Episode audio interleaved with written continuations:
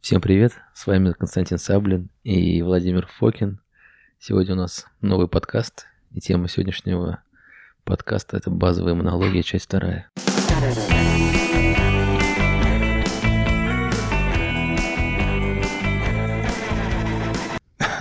Да, э, тоже э, наконец-то Костя вернулся к сведению подкаста. Э, смотрите, я напомню, что такое базовые монологи. Это наш такой курс, по, как ни странно, базовой монологи.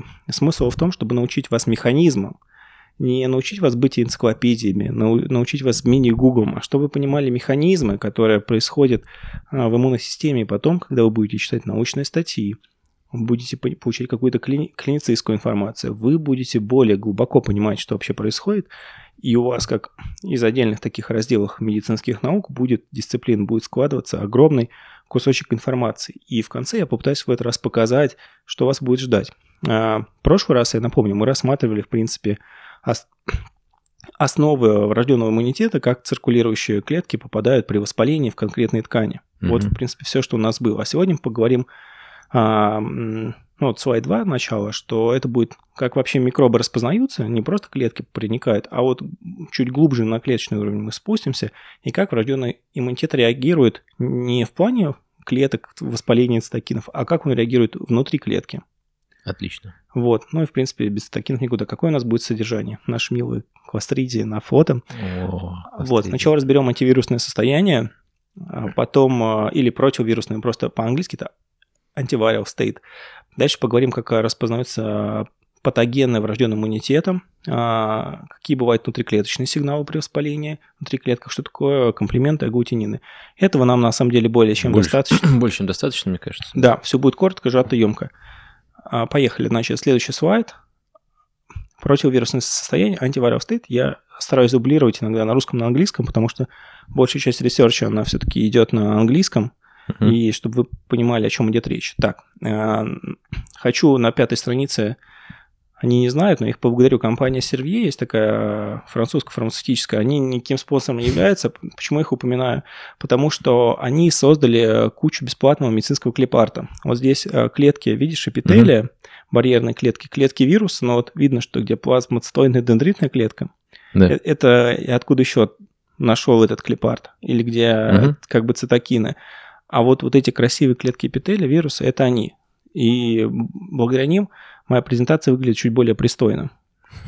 Вот, а как что такое антивирусное состояние? А вирусы – это маленькие патогены, они не как бактерии, они более легко пересекают э, барьеры иммунной системы, такие как э, эпителий и слизистая, угу. и, соответственно, попадают уже в межклеточное пространство, и тут их находят дозорные клетки, в частности дендритные клетки. Они попадают внутрь дендритных клеток, как маленькие, там внутри они распознаются рецепторами определенными именно внутри клетки, об этом мы попозже поговорим. И в ответ на как раз активацию этой дендритной клетки плазмоцитоидной, она секретирует а, интерфероны первого типа. Так, понятно. Которые вводят клетки в противовирусное состояние. А дальше мы разберем, что это значит. То есть проходит вирус, попадает в дендритную клетку, и э, у нас в организме именно дендритные клетки являются а, основным источником как раз э, интерферонов первого типа. А, что у нас происходит в антивирусном состоянии, слайд 6? Угу. У нас клетка зараженная а, в этом состоянии, ну, либо зараженная, либо активированная дендритными клетками, она более подвергается апоптозу. Ну, она запускает либо собственный апоптоз, либо разрушается под действием ну, она, вируса. Ну, ну, ну, по идее, это программа клеточной смерти. Я, правда, здесь а, а, чуть-чуть по-другому. Я нарисовал э, не совсем... Ну, ну, в принципе, и апоптоз. Вот а, здесь а, Natural Killer нарисовал угу. клетку. А она здесь очень просто. Как это происходит, мы дальше там поговорим, как... Ну, неважно. В общем, клетка, которая либо зараженная либо в, против, ну, в противовирусном состоянии, она подвергается апоптозу, она более подвергнута смерти, это логично. А второе, выделяются специальные белки, мешающие вирусу размножаться, чтобы вирус не размножался как бешеный. И третье, выделяются определенные ферменты, которые э, расщепляют ДНК или РНК вирусов. В общем, все просто. Апоптоз а, – мешать размножаться и убивать его. Это три основные компонента противовирусного состояния. Слайд 7. А, выводы какие у нас? Ну, как, что при проникновении через барьерные клетки вирус э, связывается рецепторами внутри дендритных клеток. Дендритные клетки э, секретируют интерферон первого типа, и в противовирусном состоянии клетки более подвержены апоптозу. А клетки секретируют э, белки, которые мешают вирусной репликации, и клетки секретируют ферменты, которые расщепляют вирусные ДНК и РНК. Но здесь есть небольшая а, уловочка, очень важная для понимания противовирусного состояния. Сами, несмотря на то, что в основном интерфероны первого типа выделяют плазмоцитоидные и дендритные клетки, ну, но сами клетки барьерные тоже могут секретировать интерфероны первого типа. То есть зараженная клетка, как вы видите на картинке на, седьмой, на седьмом слайде, тоже вводит своих соседей в противовирусное состояние. Ну, да. И в связи с этим, когда мы уже сделали выводы, вот рассказали, как происходит противовирусное состояние, вопрос для слушателей, мы на него отвечать не будем, оправдано ли применение индукторов интерферона. Ну, на нашем рынке без них вообще никуда, мне кажется, на нашем российском. Нет, а OTC-сегмент а, сейчас растет в фарме только RX-сегмент. OTC-сегмент, он раздут из ничего, и, естественно, и он падает, потому что люди, наконец, начинают считать деньги, да. и денег стало меньше, пытаются разобраться в чем. Давайте переходим к следующему слайду. А, боюсь неправильно прочитать по-английски. Короче, патогенные молекулярные паттерны. Просто я, опять же, привожу аббревиатуру, потому что вам нужно будет... Э, Понимать, откуда взялась эта аббревиатура. Да, угу. да PAMS. PAMS. Десятый слайд. Э, бактериальные паттерны, паттерны патогенности. Ну, как вы помните, наверняка слышали, есть грамм-положительные и грамм-отрицательные бактерии. Не будем сейчас э, в, в подробности вдаваться, что... Ну, разница чисто в клетке там. Да, в, в, в каком... Этой, у них... Не в а, клетке, в мембране. Да, так им определяют, одно окрашивается, другое не окажется. Вот это нам не важно. Нам важно в рамках нашего, что у них есть, что у них разные паттерны патогенности, что из-за чего? Потому что у них разные клеточные стенки. Как видите, слева грамм отрицательная бактерия, у нее двойной липидный бисфлой, угу. вот, а справа грамм позитивная, у нее, грубо говоря, а, один слой, но очень толстый слой сверху пептида гликана. Угу. Вот, и у грамм-негативных бактерий распознаются липополисахариды, если вы посмотрите на а, левую часть презентации, это такие, как там они елочки, то есть такие а, торчат зелененькие штучки. Но они не обязательно зелененькие, они тут так нарисованы. А, и, и у грамма отрицательных и у грамм положительных бактерий распознаются флагелины. Флагелины – это хвостики, жгутики, благодаря ну, так называемые жгутики, благодаря ну, которым бактерии... Ну, если они есть, то Да. Я, у коков ну, нету там. Ну да, но, в общем, это паттерн патогенности, он есть, как, в принципе, как существующий. Ну, в общем, паттерн а... это белки, те, которые, ну, в общем, кому будут антитела вырабатываться или там кому... Как, Нет, как, ну, как и будет узнаваться? Нет, как погоди, они... антитела – это адаптивный иммунитет. Мы говорим врожденный иммунитет, который угу. распознает сейчас, пока мы начинаем, напомню просто слушателям, мы начинаем с рожденного иммунитета, который всегда одинаково реагирует на стандартный набор патогенных паттернов. Mm-hmm. И вот мы сейчас разбираем. А антитела – это адаптивный иммунитет, он, это более сложная история, дальше она будет, через несколько подкастов постепенно мы к ней придем. У грамм-положительных бактерий, это опять же те же флагелины, жгутики, это пептиды гликаны, как раз толстый слой, mm-hmm. а, ой, Здесь ошибка в презентации. А, флагелины, пептидогликаны, еще раз флагелины. Нет, на самом деле я исправлю ее перед публикацией. У грамм положительных это еще тейхоевые или тейхоевые кислоты. По-английски это просто teichoic acids. Угу. Тейхоевые кислоты тоже компоненты э, ну, вот клеточных стен у них, и по ним они опознаются. А вот, а на 11 слайде все такая более запутанная картина. А, справа внизу увидите как раз это кишечная палочка со своими флагелинами, чтобы просто могли это визуализировать. И здесь также а, слева у нас грамм положительной бактерии, видите, такой толстый слой пептидогликана, который познается, торчащие вот эти тайхоевые кислоты.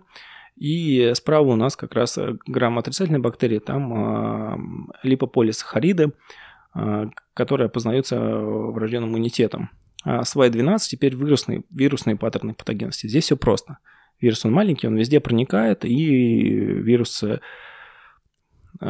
познается либо одна спиральная ДНК, э, single-stranded RNA, либо double-stranded RNA, э, либо double-stranded DNA. То есть двухспиральная ДНК, односпиральная РНК и двуспиральная РНК.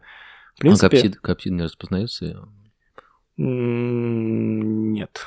Вот, это вот те паттерны патогенности врожденного иммунитета, именно врожденного иммунитета, который он опознает. Mm. А, адаптивный иммунитет. А, уже да, Вот антитела мы можем выработать ко всему чему угодно. К этому вот мы сидим, тут есть стулья, табуретки. Вот mm. компонентам в чем проблема, в принципе, аллергии, Понял. когда начинается серьезный ответ. Но мы к этому всем придем. А, сразу хочу вам задать хитренький вопрос. У бактерий тоже есть, соответственно, ДНК если иммунная система будет, увидит э, бактериальную ДНК, будет ли она на нее реагировать или нет. Вот вы сами подумайте. А, тринадцатый слайд. Э, резюмирую паттерны патогенности на таком э, своеобразном слайде. То есть а, в том, что мы говорили, опять мы вам говорим не все, только какой-то минимум, чтобы вы поняли, как это работает. А, соответственно, вирусные патогены – это ДНК и РНК, у грамм отрицательных бактерий это флагелины или липополисахариды, у грамм положительные это флагелины, тайхоевые, тайхоевые кислоты и пептидогликаны. Вот. А, соответственно, на 14 слайде вас будет ждать вопрос, а, который я уже задал, что является ли бактериальная ДНК паттерном патогенности. Подумайте. Дальше подумайте, какие компоненты фунги и какие компоненты паразитов могут опознаваться как могут быть паттернами патогенности. Ну, то есть вы уже Угу. Уже по логике, просто чтобы у вас еще начала голова работать в этом направлении. Несложно догадаться, в принципе, если подумать. Давайте да, перейдем к внутриклеточным сигналам. 16 а, слайд. А, а, Pathogen Recognition Receptors. PRRs.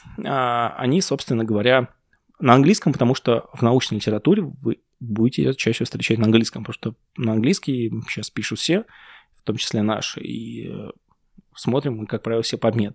В общем, здесь основной паттерн какой, что бактериальные, а, есть так называемые толподобные рецепторы, это рецепторы иммунной системы, которые как раз распознают паттерны патогенности, о которых мы чуть раньше говорили, они э, в момент активации там демеризуются, и дальше идет нисходящий клеточный сигнал, который приводит клет... к ответу клетки, к изменению ее секреции определенных белков, изменениях э, в активации тех или иных генов, но это чуть дальше. Здесь что нам важно в этих топ-подобных рецепторах?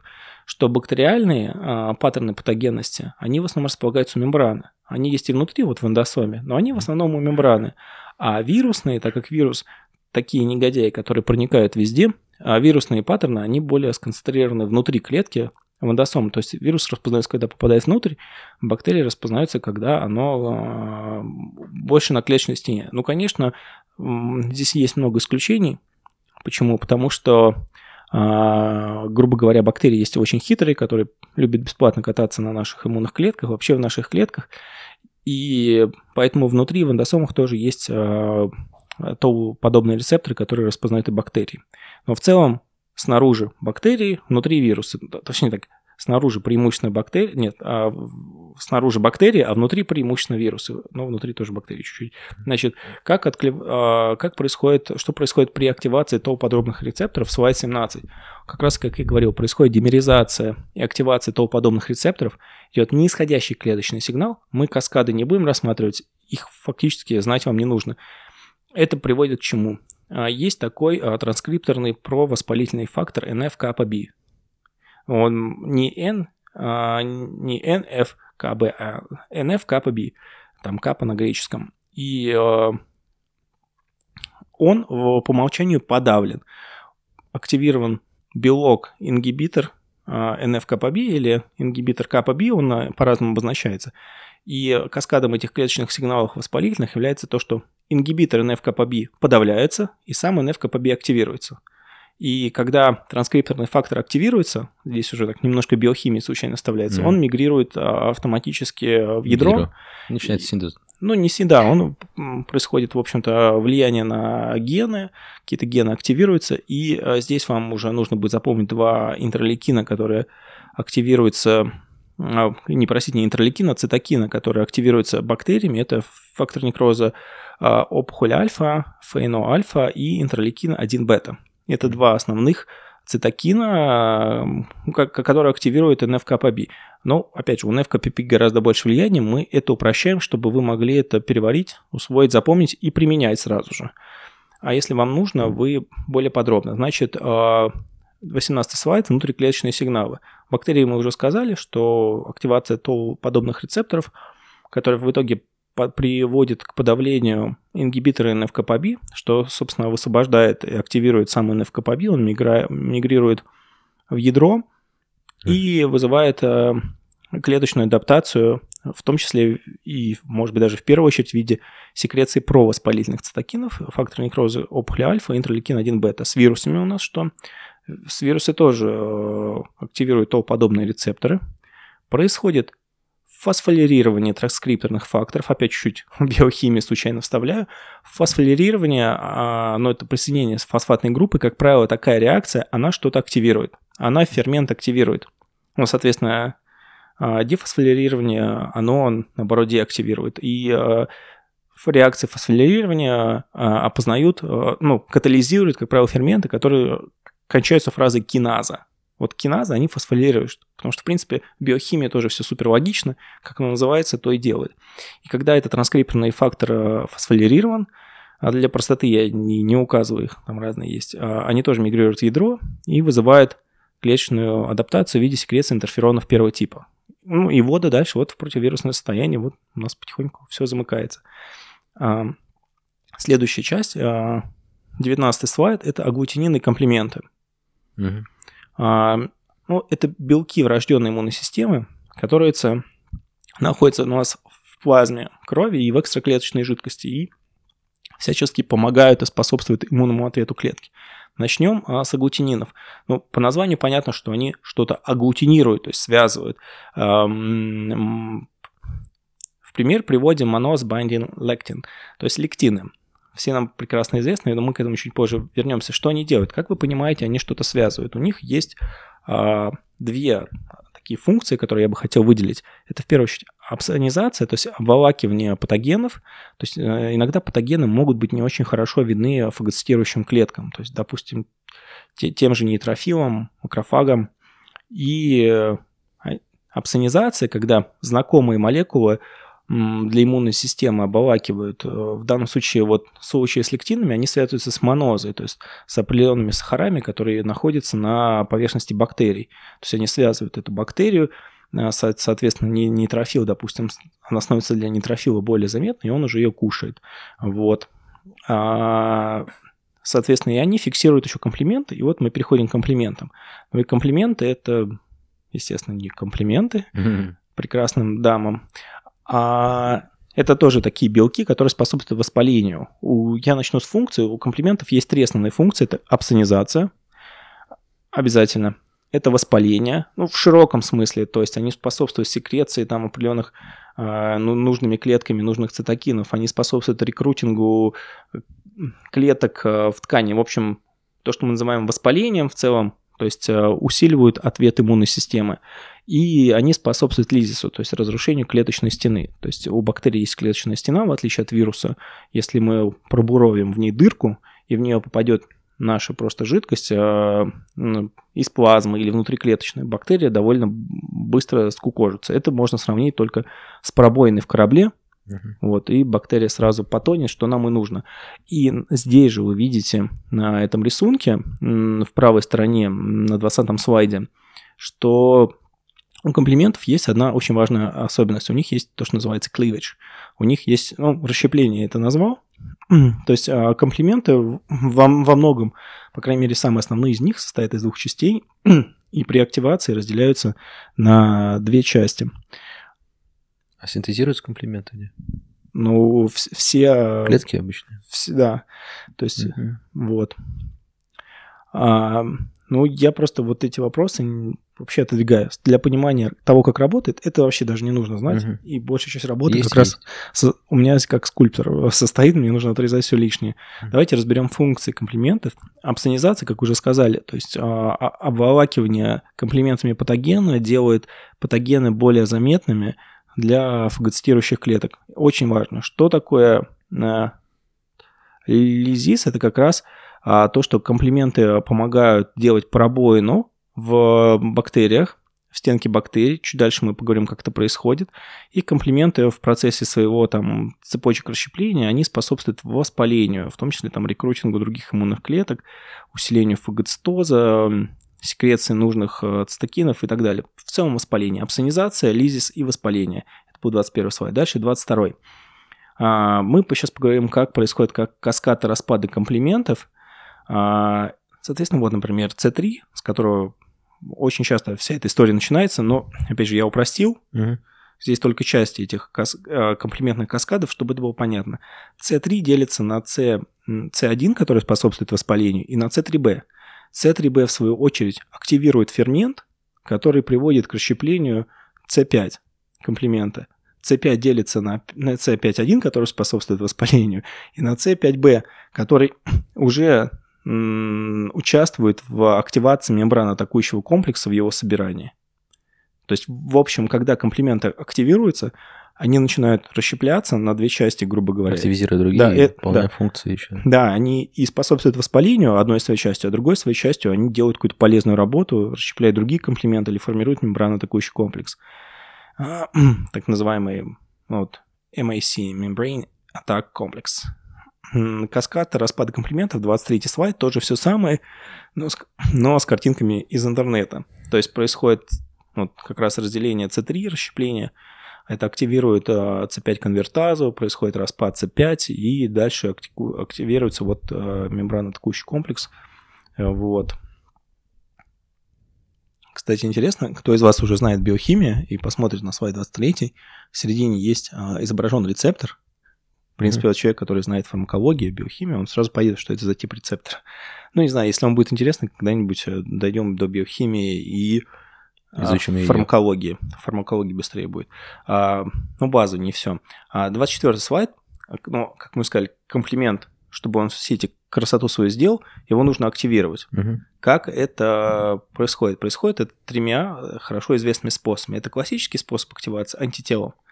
Ну, антитело, как мы уже сегодня проговорили, это там определенный белок, мы его дальше будем рассматривать, который организм вырабатывает специфично антигену. Антиген это что угодно, то есть специфично какой-то гадости или нейтральной молекулы, или даже специфично своим тканям каким-то. В общем, антиген – это классический способ активации комплимента и всей этой цепочки реакций. А также комплимент, как если помните начало этого блока, может быть а, активирован а, банально лектинами. Вот. И, ну, опять же, да, Ну да. диетам мы вернемся. Есть альтернативный способ а, активации комплимента, это спонтанный. То есть, когда он просто комплимент контактирует с бактерией, он спонтанно расщепляется под этим действием. Ну и 25-й слайд короткие выводы. То есть, в данном здесь, чтобы вы знали, что такие есть белки комплименты, у них есть три функции. Это апсонизация, лизис, то есть буров- буровление дыр в клеточной стене бактерий и воспаление.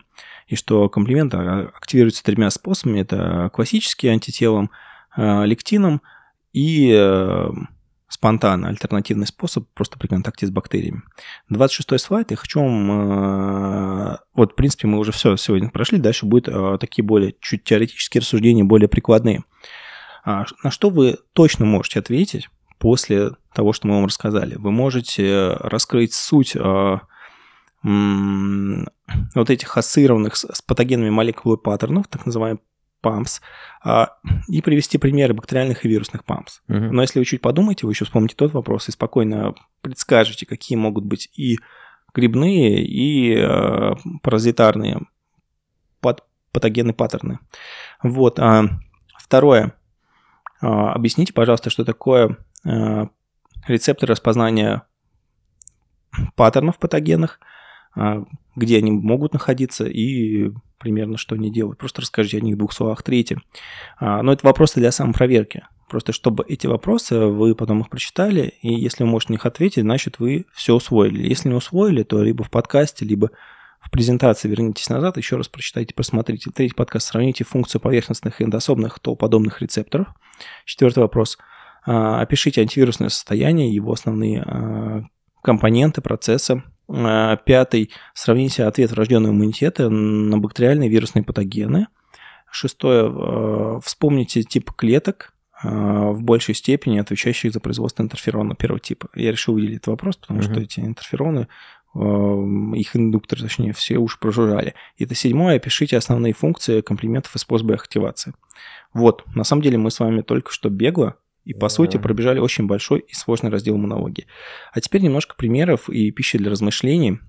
28 вещь, которую я уже четвертый раз буду на подкасте упоминать, но я буду упоминать еще много раз. Например, роль комплиментов при шизофрении – может быть, даже Костя устал это слушать, но, в общем, с помощью генетических исследований, когда сравнивают э, здоровые геном, э, геном берут у группы здоровых людей и у группы людей с шизофренией, э, и, и смотрят статистическими методами, Genome White Associated Studies, так называемые, статистическими методами смотрят, в какие, собственно, мутации, в каких генах, в каких их частях, в каких хромосомах, какие мутации, в общем, статистически ассоциируются с болезнью. И вот нашли mm-hmm. такой такую вариацию, которая была оценена с шизофренией, она оказалась связана была с комплиментами.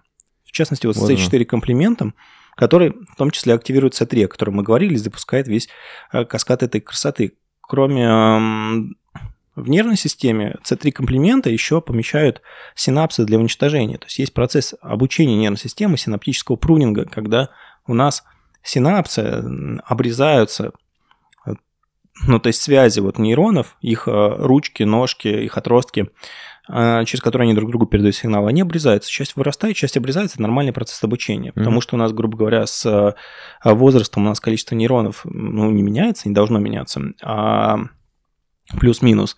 Но в том числе связи меняются. И происходит милинация новых связей, когда mm-hmm. это необходимо.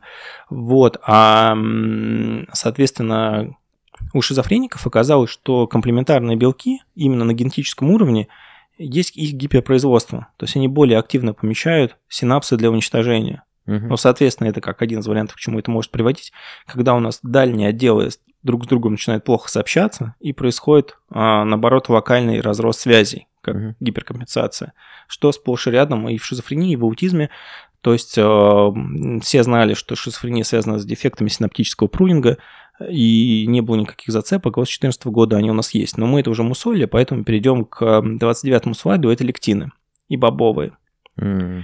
Это очень интересно, потому что а, если мы возьмем... да, тоже говорят. Из палеодиеты угу. все, все почему-то ненавидят а, все, пшеницу, молочку, да, да, да, да. бобовые, все, что в принципе... Проницаемость. Потому что вся наша, да, да, вся наша цивилизация способствует зиждется на пшенице. Если бы мы не, не было производства продовольствия, у нас не было бы прибавочного продукта, не было возможности содержать армии и в том числе ученых, э, которые что-то делают, и врачей. Мы бы все ходили, собирали еду они выращивали пшеницу. Но иногда решение одних проблем создают другие. И вот лектины, они содержатся, например, самые известные бобовые. И с одной стороны, бобовые являются невероятно насыщенные по количеству нутриентов. Если мы возьмем, допустим, не знаю, какое-нибудь железо, угу. вот, э, среди растительных, э, то там даже все растительные другие продукты даже не близко по концентрации железа по сравнению с бобовыми. Это легко проверить. И у бобовых это первенство, у них, по сути, есть это и растительный белок, угу. это и куча разных нутриентов, но у них есть лектины. Но, опять же, интересно то, что а, в культурах традиционных, а, ну, допустим, индийская культура, там да. есть специи, но специи, это понятно, они повышают кислотность желудка, разные гадости сложнее пройти к нам угу. в кишечник. И у них опять также есть, а, а, так как в бобовых есть лектины, они все бобовые всегда, есть два способа их обработки. Это вымачивают всегда, а, даже в Англии есть муш и пиз, вот эти зеленые толченые, вымоченные в горошек, угу. вымачиваются всегда не меньше 12 часов, и потом очень долго готовятся. До изобретения вот pressure cooker, ну, короче, скоровар... скороварок, да, а, и мультиварок, когда это делается сейчас за 50 минут, а вы готовили бобовые 3-4 часа. То есть, в принципе, все эти антинутриенты, которые там были, они успешно э, разрушались. И с другой даже стороны, если взять, например, ту же Индию, как такой классический пример, это страна с огромным населением, где до сих пор у половины населения нет доступа к туалетам. Это сейчас мы говорим про все эти красоты, про про Гоа, да? Да, про то, как сейчас э, в США там какие-то ракеты садятся из атмосферы на площадку размером 2 на 2 в открытом море, а тут вот есть э, больше полумиллиарда людей, у которых нет туалета. Соответственно, это куча паразитарных инфекций. И, в общем, в таком окружении больше лектинов в еде, mm-hmm. может быть, помогает связывать все эти разные гадостные а, патогенные бактерии из окружающей среды, а, от которых сейчас мы изолированы, плохо это хорошо спорно, но там их явно больше. То есть здесь роль двоякая. Я к тому, что а, я в целом не понимаю вот этого, когда хуление а, безоглядного чего угодно, Мгм. и пшеницы, и бобовых. А, в принципе, если у вас есть иногда, когда все плохо, их исключение будет иметь чудодейственные эффекты, но в целом, если у вас все нормально, и это бобовые, в частности, очень прекрасная, богатая нутриентами еда, И белком. и белком, да. Вот, поэтому давайте дальше. Сейчас мы чуть пошутим, 30-й слайд. А, Думайте как врач. А, Вы даже в этом конкретном случае, так как я сейчас онлайн там смотрю обучение, что нам Кирилл э, Александр Шляпников говорит про а, разные свои какие-то вещи. Вот. У него там был один кейс, и он его неправильно интерпретировал. В общем, вот представьте, что, Так что что да, к вам приходит интересно. мужчина, у него и колай находит, то есть кишечную палочку а, в урогенитальном тракте, неважно, мужчина это женщина. Кирилл Александрович Шляпников говорил, что это ослабленный кишечный барьер. Кишечная а, палочка, как вы видите на, из названия, она обитает только в кишечнике. Костю прошу не подсказывать. Он, конечно, как уролог-эндокринолог, он все ответы знает. В общем, э, господин Шляпников говорил, что она туда попала в виде из-за ослабленного какого-то кишечного барьера. Нет, друзья мои. И вот, если к вам... Да, Костя уже смеется. Ну, как... Тихо, тихо. Да, Я- какая, я медицина, такие эксперты. Ну, я шучу, на самом деле, хорошо отношусь. Просто мы любим пошутить. Вот. а, э, ну, просто если там сразу, чтобы чуть... Мгм. Чтобы мы не смеялись над Кириллом Александровичем Шляпниковым, он потрясающе смотрит, щупает руками и очень хорошо смотрит снимки, как базовый невролог. Но иммунология для- я воспринимаю это как вторая специальность, э, где он тоже учился, как многие врачи, на практике, но без, э, собственно, крутой базы. Поэтому иногда а, вот в таких даже простых вещах он чуть-чуть начинает э, странности говорить. В общем, любой уролог это знает очень хорошо. И вот к вам приходит пациент, окей, вы его нашли, вы его пролечите антибиотиками, у него, но вам, если его, вы его не проконсультируете по изменению образа жизни, Мгм. как сделать так, чтобы кишечная палочка не попадала в урогенитальный тракт, вам, он к вам вернется через месяц. Ну, с точки зрения денег, наверное, современной медицины это хорошо, но правильно будет его проконсультировать. И вам, дорогие слушатели, вопрос, как эта кишечная палочка может попасть в урогенитальный тракт, и какие lifestyle рекомендации вы можете в связи с этим дать своему пациенту? Костя понимает. Ну, да, ты молодец в этом с кейсом, конечно. Ну, хочется и себя повеселить чуть-чуть, и нас с тобой. Lifestyle. Я, я надеюсь, нас Хороший лайфстайл. некоторые Может слушатели быть, не поймут. отказываются от такого. Ну, в общем, следующее, это посвящено, наверное, Алексею Якименко, с которым я периодически переписывался по проблеме того, что, ну, скажем так, если у нас в анализе аминокислот снижен э, триптофан, Мгм. и у нас, в принципе, там анализ суточной мочи и другие какие-то анализы показывают, что а, у нас есть предположение, что есть у человека сниженный серотонин. С соответственным эффектом и на какие-то и на психологические функции, и э, на познавательные функции, то есть вся эта роль шикарная, двойственная серотонина, у него она будет ослаблена. А, ну, в общем, и тут небольшой экскурс, чтобы вы еще знали, а, до того изобретения препаратов, которые действуют целенаправленно на ДНК вируса герпеса, мы начнем издалека. Ой, простите, не герпеса, гепатита С. А, применяли а, Интерферонотерапию. интерферонную терапию. Жесткая вещь. А, Жесткая вещь, все от нее страдали. И к чему она производит, как вы видите на снимке, она активирует IDO, то есть фермент, который приводит к тому, что триптофан э, превращается в киноренин, а не в серотонин. То есть на фоне, а, почему после терапии интерферонов депрессия, это вообще вот... А, соответственно, извините, если у вас падают триптофан, серотонин, у вас сразу получается то, что сейчас называется циркадное расстройство. Ну, в общем, так или иначе, из серотонина по цепочке из всего лишь нескольких реакций у вас получается мелатонин, а ваш организм э, перестает нормально восстанавливаться, а, перестает нормально а, реагировать на смену циклов дней и ночи, Ну, в общем, все эти ужасные вещи. И это еще, кстати, в догонку к индукторам интерферона. Стоит ли искусственно еще поднимать, потому что интерферон альфа, который здесь приведен в пример, и всю эту гадость вызывает, это интерферон первого типа, в том числе, который секретирует mm-hmm. дендритные клетки. Вот. И так, это я осветил. Так, так, так, так, так. Да, в принципе, осветил. Давайте перейдем к следующему слайду. А, я к чему это хотел сказать, в частности, а, а, с посылом Алексея, что вот эта ситуация, когда у нас в анализе аминокислот в крови понижен триптофан, и потом в анализе суточной мочи понижен серотонин, она действительно, скорее всего, есть генетический компонент, но может быть еще компонент того, что в организме слишком много интерферона альфа, либо по каким-то причинам происходит постоянно активазм плазмоцентроидных дендритных клеток. То есть это еще хороший повод а, не только посмотреть на иммунную систему, посмотреть на вирусы, посмотреть а, на иммунограмму угу. человека, у которого это есть, покопаться, что у него происходит, какая у них функция, там, ну, сейчас уже такие шляпниковизмы пошли, но действительно можно посмотреть э, иммунограмму большими мазками, посмотреть, что там происходит, начиная с общего анализа крови, более глубоко, глубоко иммунограммы, там будет видно, и э, сразу можно будет взять так след издалека очень хотя бы в какую сторону думать. То есть, а к тому, что вот этот дефект, что мало триптофана, мало серотонина, здесь можно искать и иммунный компонент, а не только биохимический. А, потому что если мы будем искать биохимический, мы будем рассматривать ферменты в этих цепочках реакций, думать, как на них воздействовать, и мы себе сломаем... А у меня такой вопрос от встречной Мари.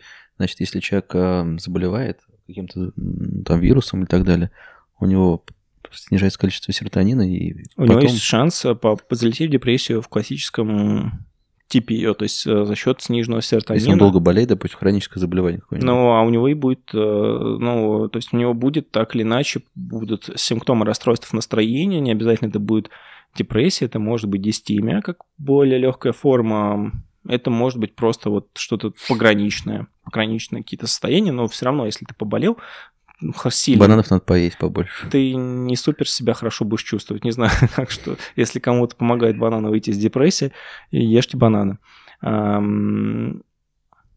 Вот. А, собственно говоря, а, еще вспоминаю Алексея. Алексей, я вас прошу обратить внимание на 31 слайд, на тромбоциты и серотонин, что серотонин понижает количество тромбоцитов, и что высокие показатели тромбоцитов в данном случае, они могут тоже быть косвенным маркером сильного воспаления. Вот, это просто сейчас... А слушателям это подумать, потому что зачем вам это все? Потому что mm это вам пример.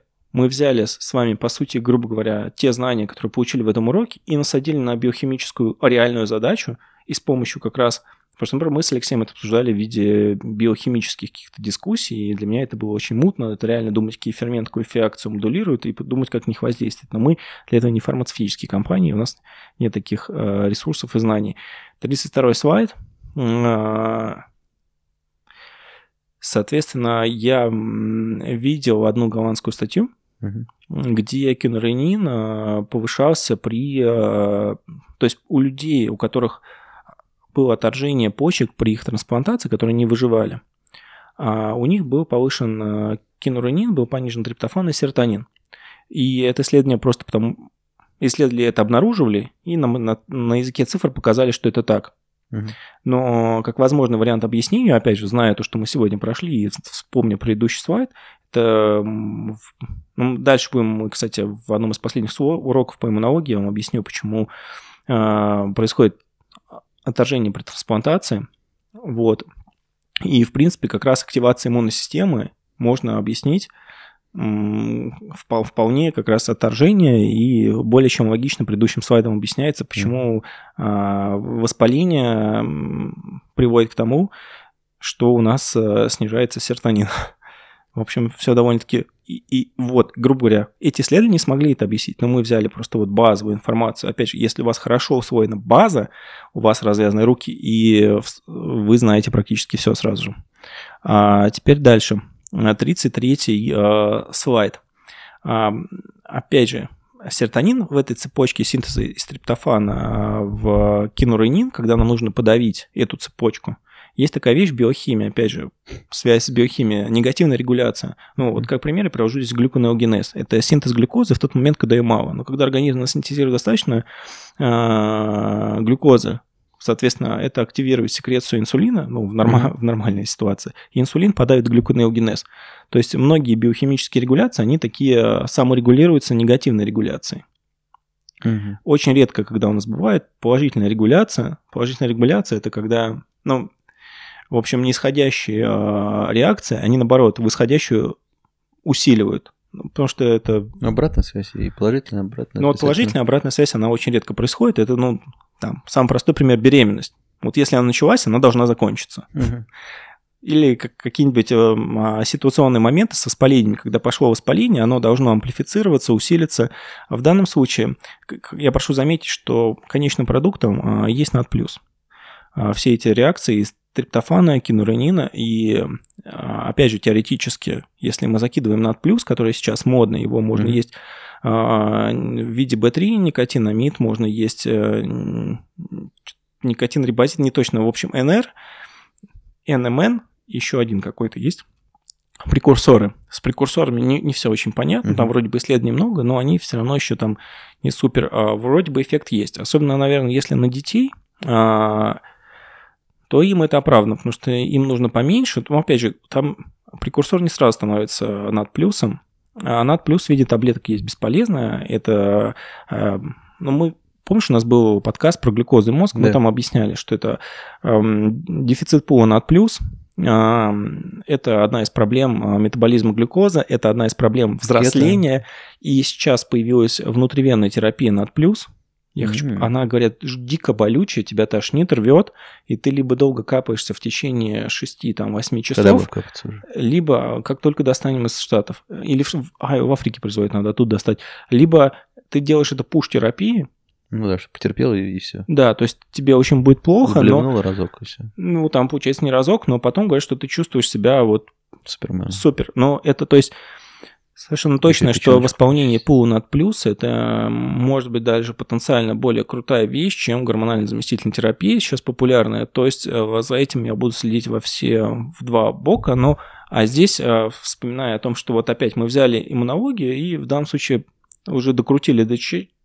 до mm-hmm. мелочей, применили знание базовой биохимии. Опять же, мы э, предполагаем ответ, ну то есть это гипотеза, которую можно проверить по поводу того, что что будет интересно а, с триптофаном и серотонином, когда мы зальем кучу над плюс. Потому что э, не обязательно, не обязательно, что негативная регуляция, знаешь, она всегда происходит не каждый раз. То есть она может быть происходить на третьей, на четвертой, на пятой реакции, но на разных. Там mm-hmm. не всегда, там не, не сразу с последующей реакцией, а бывает иногда третья или четвертая реакция цепочки а, пер, первоначальную а, подавляет. Но все-таки это рабочая гипотеза, можно проверить ситуацию с надплюсом. Если это дети, соответственно, это по рекурсору, наверное, я бы НР бы советовал, но все жутко дорогое. И непонятно все до конца с дозировками, то есть там дозировки-то сколько на в исследованиях было, столько применяют. Но а взрослым я будем биохакерством заниматься и проверять, как это будет работать или нет внутривенной инъекции. Обязательно со временем попробую, вам скажу. А на этом у меня все. В общем, спасибо вам. Это прям экспресс, экспресс метод. Но так и нужно. Люди просят, чтобы было быстрее и по делу. Все, всем спасибо. Если у вас будут вопросы, вы пишите вопросы. На вопросы из презентации я вам отвечать не буду, потому что смысл в том, что эта информация вам достаточно, чтобы вы сами на них ответили. А, обязательно разберитесь с вопросом про кишечную палочку. Возможно, вы спасете ряду а, друзей их здоровья, потому что у меня есть такие друзья, а, которые с этим сталкивались. Спасибо тебе большое. Очень было круто. Ну все, пока. Всем, всем, всем пока.